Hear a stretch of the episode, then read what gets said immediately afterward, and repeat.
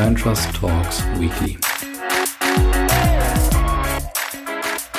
Jetzt frage ich mich schon, ob ich ein bisschen eingerostet bin nach einer Woche ohne Brand Trust Talks Weekly. In dem Sinne herzlich willkommen zurück aus dem Urlaub, aus der ganz, ganz kurzen Sommerpause. Und lieber Max, du hast zwar gesagt, pickepacke volle Folge beim letzten Mal. Das habe ich eh von Arndt Zeigler nebenbei geklaut. Also das muss ich hier an der Stelle mal sagen. Der sagt das ja immer bei seiner Sendung.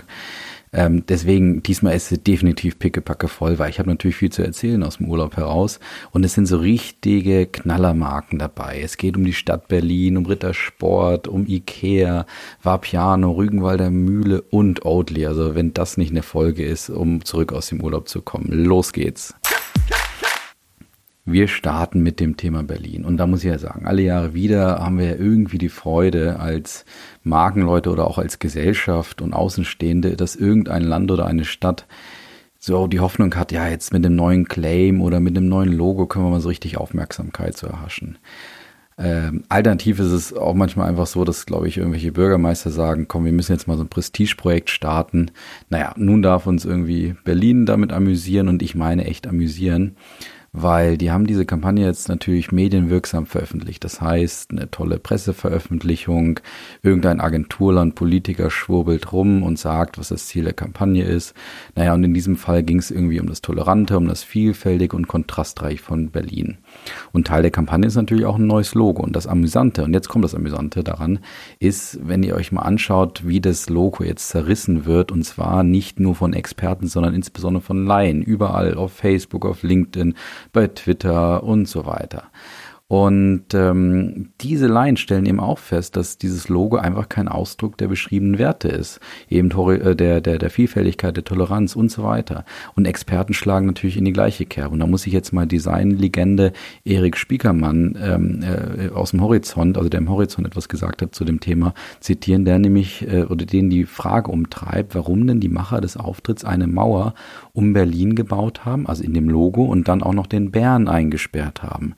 Die Wortmarke Berlin in einen Kasten einzusperren sei eine Kardinalsünde, die man schon im ersten Semester des Grafikstudiums zu vermeiden gelernt haben sollte. So viel dazu.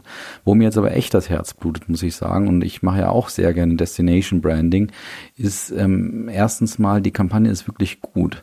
Sie ist äh, strategisch sehr fundiert erarbeitet worden anscheinend. Das einzige Problem ist, dass diese Diskussion, diese unselige Diskussion um das äh, Logo nun die komplett oder diese gute Arbeit des Teams, die anscheinend 2,5 Jahre dann gearbeitet haben, jetzt komplett überdeckt oder fast überschattet eigentlich. Und was sind jetzt die Learnings für uns? Keine Logos mehr machen, das wäre eine Möglichkeit, aber man muss auch feststellen, Logos sind natürlich auch Erkennungsmerkmale oder Symbole für Identität und Stolz. Also das heißt, man, es ist natürlich ein schönes i-Tüpfelchen am Ende einer solchen Kampagne, dass da auch ein Logo rauskommt.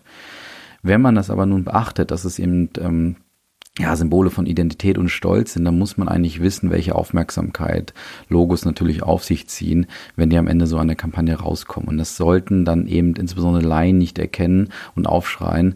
Also das sollte eigentlich eine Agentur leisten können, dass sie das so ein bisschen im Zaum hält, indem sie eben ein Logo entwirft, das irgendwie passt. Aber auch der Berliner Senat sollte sich da als Auftraggeber ein bisschen hinterfragen, weil, äh, und nebenbei auch am besten auch alle zukünftigen Politiker, die irgendwie mal so ein Prestigeprojekt vor der Brust haben, ähm, die sollten in Zukunft einfach keine moderneren oder frischeren Logos mehr fordern. Das ist nämlich auch in Berlin so geschehen, weil es gibt einfach keine frischeren, moderneren Logos. Das ist immer im Auge des Betrachters. Klar gibt es einen Zeitgeist, aber ein Logo sollte auch keinen Zeitgeist darstellen. Und es gibt auch nebenbei, das muss ich auch dazu sagen, auch keine schönen Logos. Es gibt nur spezifische Logos, die die Werte der Marke ausdrücken. Und dann kann es immer noch sein, dass man den Geschmack nicht trifft, aber das ist eh Utopie bei einem Logo. Aber dann hat man zumindest mal seinen Job gemacht. Zweites Thema ist Rittersport und die organisieren gerade einen Kampagnenpitch und angeblich geht es dort insbesondere um, das Thema Nachhaltigkeit, also dass sie das stärker in den Vordergrund stellen. Und jetzt scheint es, als ob sie meiner Kollegin Sarah zugehört haben, die nämlich gerade im Rahmen unserer aktuellen Studie immer wieder feststellte, dass es sehr viele Marken gibt, wie zum Beispiel auch Rittersport, die ungemein nachhaltig agieren die aber anders als eben die sogenannten Impact oder Good Brands nicht auf der ersten Wahrnehmungsebene das letztendlich zum Ausdruck bringen. Und ähm, das möchte man nun mit Hilfe der Kommunikation und einer Kampagne und mit Hilfe einer Agentur verändern. Und das Prinzip oder prinzipiell finde ich das erstmal klasse. Erstens, weil ich bin riesen Rittersport-Fan. Ich finde es viel besser oder finde Rittersport aber viel besser als jede andere Schokolade auf dem Markt. Und ähm, das Zweite ist, das Thema Nachhaltigkeit ist ein Teil der DNA von Rittersport und das schon seit Jahrzehnten. Und das haben sie interessanterweise auch durch diverse Spitzenleistungen bereits dokumentiert, die ich hier gar nicht alle aufzählen kann. Und ich hatte auch mal das Glück, den Eigentümer Alfred Ritter äh, zuzuhören bei einem Vortrag, wo er eben genau das auch dokumentierte und unheimlich glaubwürdig beschrieb, warum und in welcher Form sie das Thema Nachhaltigkeit zum Beispiel auch beim Thema Sourcing, also Zutatensourcing auch beachten. Naja, soweit so gut.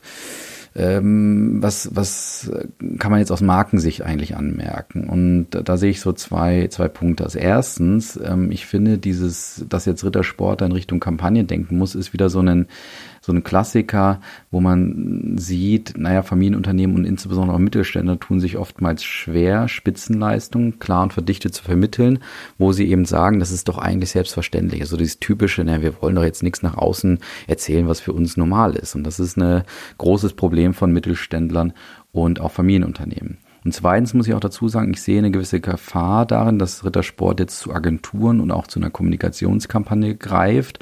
Das müssen sie vielleicht machen. Es ist, wie gesagt, man sollte die Wertschätzung bekommen für Spitzenleistung, aber die Gefahr liegt natürlich darin, das kann Glaubwürdigkeit kosten. So eine mm, Kampagne kann natürlich aufgesetzt wirken und man kann zeigt natürlich nach außen hin auch wiederum, dass man vielleicht selber nicht unbedingt in der Lage war, dieses Thema wirklich von innen nach außen zu vermitteln. Ich hatte ja vor ein paar Wochen mal die Story von Aldi erzählt, wie sie eben die Mitarbeiter so ein bisschen infiziert haben, das Thema Nachhaltigkeit bei Aldi eben selber äh, stärker zum Ausdruck zu bringen. Das ist offenbar bei Rittersport nicht so sehr gefordert oder hat nicht so gut funktioniert. Deswegen jetzt der Weg über die Kampagne. Drittes Thema ist IKEA und jetzt müsst ihr euch festhalten. In Berlin hat ein neuer IKEA aufgemacht. Jetzt denkt er ja und ja, also ich, ich gebe euch noch ein paar weitere Details. Es ist, es gibt dort kein dieses nicht dieses typische Mitnahmelager. Es gibt auch keine Schöttbula und jetzt ganz wichtig, es gibt auch keine Teelichter oder Servierten, die man mitnehmen kann. Also was sollt ihr bei diesem Ikea? Und jetzt muss man dazu sagen, dieser Ikea ist eben nicht typische so knapp 20, 30, 35.000 Quadratmeter groß, sondern nur 500 Quadratmeter. Das ist ja fast mini für ein Ikea. Und jetzt muss man sich natürlich aus Markensicht äh, die Frage stellen, verlassen die jetzt hier die Markengrenze, wenn sie weggehen von diesen großen Läden? Jetzt, sie haben ja auch mittelgroße, wie zum Beispiel in Altona. Ähm, äh, und, und jetzt gehen sie jetzt auf 500 Quadrat, äh, Quadratmeter, ja. Ähm, wird man jetzt also unglaubwürdig? Kann sein. Es kommt aber natürlich darauf an, was die Grenze von Ikea ist. Und natürlich hat dieses große IKEA-Konzept, also der großen äh, Lager und der großen Verkaufsstätten, die Bekanntheit der Marke gebracht. Aber was auch immer aus meiner Sicht zu, zur DNA des Unternehmens gehörte, ist so dieses mutige Unternehmertum, Sachen auszuprobieren, sich weiterzuentwickeln. Ähm, zum Beispiel ehrgeizige Klimaziele ähm, einfach zu publizieren oder auch ein IKEA-Fahrrad zu, zu entwickeln. Und das irgendwie alles so ein bisschen garniert mit so skandinavischen Witz obendrauf. Und was man dazu sagen muss, IKEA ist sehr, sehr aufmerksam, ähm, was das Thema Trends und Veränderungen in der Gesellschaft angeht und versteht es einfach schneller und agiler auf andere zu reagieren und ständig zu, auch zu experimentieren. Das ist ganz spannend. Und mit dem neuen Mini-IKEA sozusagen reagieren sie natürlich auf veränderte Präferenzen bei den Kunden, was die großen Läden angeht, insbesondere natürlich nach Corona und auf auch auf ihren erfolgreichen Online-Shop, ähm, wo sie natürlich in Corona auch extrem viel Umsatz gemacht haben. Und zudem ist es auch so, dass Küchenplanungen bei IKEA inzwischen enorm nachgefragt sind und das wurde immer sukzessive ausgebaut, hat aber aus meiner Sicht immer so ein bisschen unpassend in diesem Samstagsgewusel äh, gewirkt, wenn da mitten irgendwie im Riesenchaos Leute sich da 10, 20.000 Euro Küchen wahrscheinlich ähm, haben planen lassen. Und im neuen Planungshaus gilt jetzt eben mehr Exklusivität, man kann Termine ausmachen und das führt wahrscheinlich dann am Ende auch zu mehr zufriedenen Kunden in dem Planungshaus, aber auch beim großen IKEA und damit auch zu mehr Wertschöpfung für IKEA. Was für mich das Entscheidende so aus Markensicht ist, ist einfach, Ikea scheint da so einen super Markenkompass wiederum zu haben. Ich nutze das Wort ja immer sehr gerne. Und dieser gut ausgerichtete Markenkompass hilft natürlich, bei sich zu bleiben, bei seiner Marke zu bleiben, aber gleichzeitig sich agil an Veränderungen anzupassen. Und da nutze ich ja immer gerne das Bild der Boje, also so eine typische Orientierungsboje auf dem Meer. Die ist eben auch fest verankert. Also das ist sozusagen der Markenkompass, der klar ausgerichtet ist, aber der trotzdem den Wellengang mitgeht. Und das ist die Agilität, die ein Markenkompass eben auch liefern kann. Kommen wir zu Gewinner, Verlierer und Fundstück. Gewinner ist die Rügenwalder Mühle, kennt natürlich auch jeder. Also die haben heuer zum ersten Mal mehr Umsatz mit vegetarischen Produkten gemacht als mit Fleisch. Und ja, es geht um die Rügenwalder Mühle mit der pommerschen Leberwurst. Ne, ihr wisst schon, Feierabend, wie das? Nee, ich singe jetzt nicht nochmal. Und die haben ja auch unzählige Metzger im, im Unternehmen. Warum sind die jetzt Gewinner? Weil ähm, das Beispiel Rügenwalder Mühle und dieser Shift ähm, zur Nachhaltigkeit aus dem Marketing getrieben wurde und damit natürlich ein wunderbarer Case ist für alle Marken, Marketing-Experten, die hier vielleicht auch zuhören. Der Marketingleiter hat dort nämlich bereits 2012 angefangen zu vermitteln, dass Fleischverkaufen wahrscheinlich eher ein endliches Geschäftsmodell ist und hat das dann mit einer unheimlichen Beharrlichkeit und auch schnellen Erfolgen natürlich geschafft, dass da aus Feinden und Skeptiker auch in gewisser Weise, naja, zumindestens mal Unterstützer wurden oder vielleicht mal nicht Skeptiker wurden.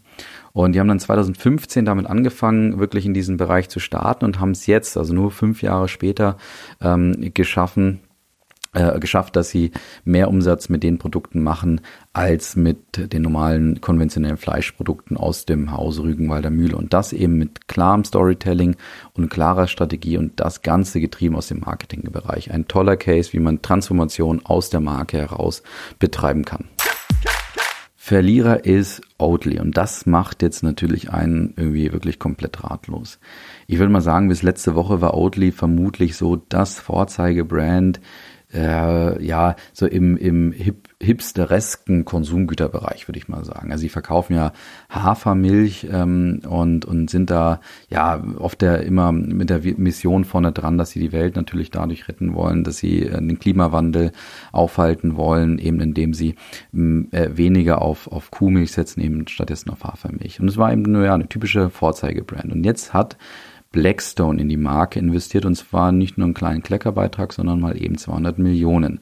Und Oatly nimmt das an, beziehungsweise lässt das halt zu in der Finanzierungs Finanzierungsrunde. Und ja, das ist Blackstone, das ist dieser Investor, wo eigentlich einfach nur Heuschrecke, Heuschrecke groß draufsteht. Und das sind auch die, die dieses, beziehungsweise ich glaube Ende letzten Jahres medienwirksam zu Protokoll gegeben haben, ja, sie haben so eine Läuterung hinter sich und sie werden jetzt auch in, in, in Zukunft natürlich im großen Stile in nachhaltige Business investieren. Und der Grund ist natürlich klar, weil dort in Zukunft wahrscheinlich das Geld äh, liegen wird. Und natürlich muss äh, Blackstone dort jetzt langsam sich auch bewegen. Und gesagt, getan, haben sie also in Oatly investiert. Und ähm, die hysterischen Boykottaufrufe, die ich ja persönlich auch mal ein bisschen zu hysterisch finde, find, äh, finde, ähm, die sind natürlich Beweis genug, dass Blackstone da einfach noch nicht nach, als nachhaltige Marke wahrgenommen wird oder als glaubwürdige Marke wahrgenommen wird, die ähm, dort ähm, investieren kann. Und Oatly muss man auch dazu sagen, die haben viel erklärt, viel Bild geschrieben, aber die können, glaube ich, gerade erklären, was sie wollen. Das will gerade keiner hören.